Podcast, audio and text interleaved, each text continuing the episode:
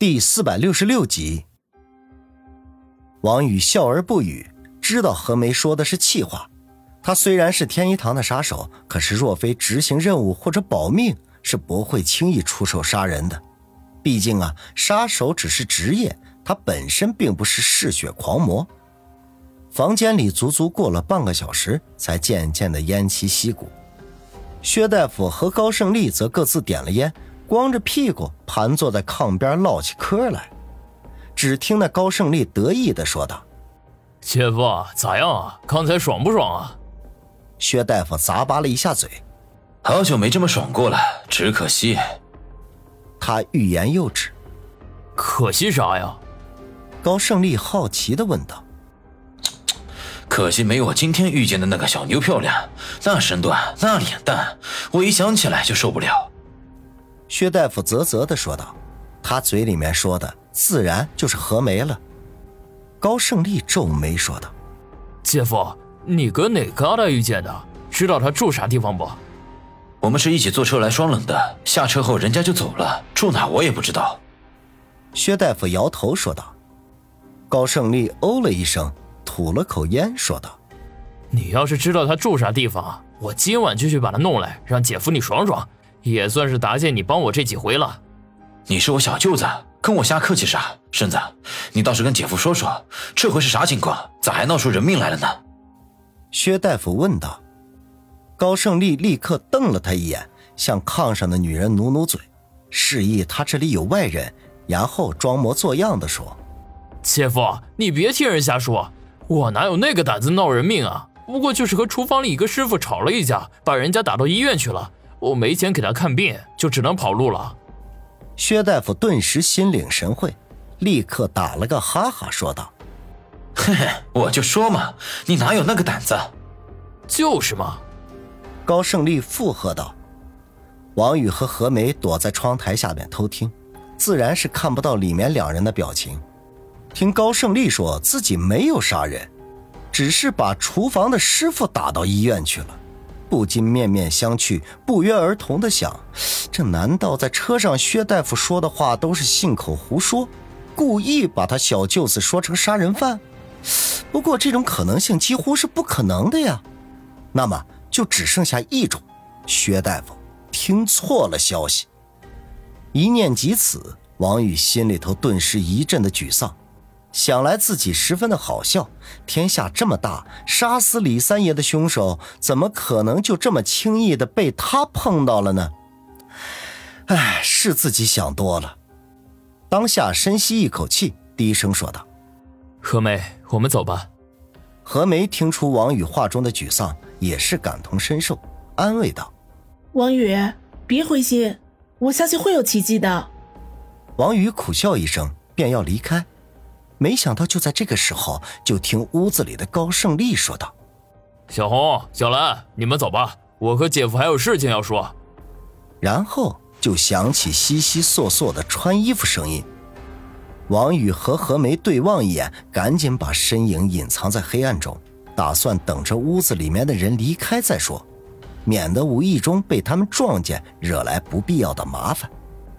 大约等了三四分钟，只见两个穿着性感的女子从屋里走了出来。和他们一起出来的是高胜利，一直送他们到大门口。临别的时候约好明天再会。等高胜利转身回来的时候，借着屋子里的光亮，王宇才清楚看到他的样子。不到三十岁的年纪，长得还算英俊。最令人印象深刻的是，此人长着一个鹰钩鼻子。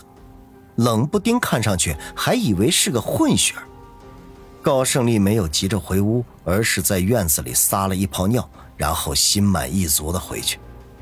何梅哪见过这样的场面呀？拿出神龙驹便要杀人。王宇赶紧按住，示意他不要胡闹。既然这个高胜利与三爷之死有关，他们就没有必要在这里暴露身份。天知道后面的那些追兵什么时候能到。这万一顺着蛛丝马迹找来，又是一件大麻烦事高胜利回屋，王宇捏了捏何梅的手背，示意他现在可以离开了。没想到就在这个时候，屋子里却响起了高胜利不快的声音：“姐夫，怪不得我姐总说你嘴没把门的。刚才那两个货在这里，你说啥不好，非得提沈城的事儿。操！万一他们回去说漏嘴了，你就等着给我收尸吧。”他此话一出，王宇和何梅顿时一愣，刚刚迈出的脚步又停了下来。这时，就听薛大夫陪笑说道。嘿嘿，是是是，是姐夫这嘴没把门的，还是你反应快，把话圆回来了。高胜利哼了一声，说道：“哼，姐夫，这次的事情比天大，要是走漏了一点风声，不但我玩完，咱家这些亲戚一个都跑不了。”薛大夫顿时吓了一跳，忙不迭地说：“咋的？警察还带株连九族的？”哼，如果是警察就好了，实在不行我就跑到国外去。高胜利懊恼地说道：“你在电话里不是说警察四处找你吗？咋的？你得罪黑社会了？”薛大夫的说话声音已经开始发抖了。高胜利叹口气说道：“比黑社会还要厉害。我要是早知道这样，给我多少钱我都不带干的。妈的，齐老五算是把我给坑苦了。婶子，到底咋回事啊？我咋越听越糊涂呢？哎，真是一言难尽啊。”头段时间，我不是跟家里说沈晨找了一个帮厨的工作吗？那个东家给的工资还挺高。我想自己老大不小了，不能再这么混下去了，杀下心来干几年攒点钱，回家娶个媳妇儿啥的。嗯，家里人都是这么想的。可是没干几天，齐老五就去找我，问我有个挣钱的买卖干不干？齐老五就是四姑家的小姑子的表姐，他的兄弟媳妇的二大爷家的女婿。我知道，八竿子都打不着的亲戚。躲在窗外的王宇和何梅一阵的暴汗，心说：“这个高胜利倒是挺有说相声的潜质啊！这一连串的复杂关系下来，居然说得一清二楚。”我就问齐老五是啥买卖，给多少钱，他就说只要我敢干，一次给五百万。我一听这么多，就知道肯定是杀人放火的啥大事儿。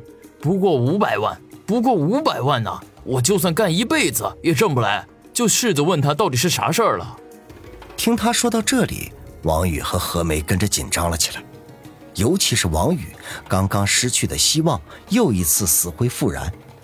高胜利前面这些话已经很接近事实了，他生怕这会儿屋里那位话锋一转说的事情与三爷之死没有半毛钱关系，这种患得患失的感情实在是令人难受。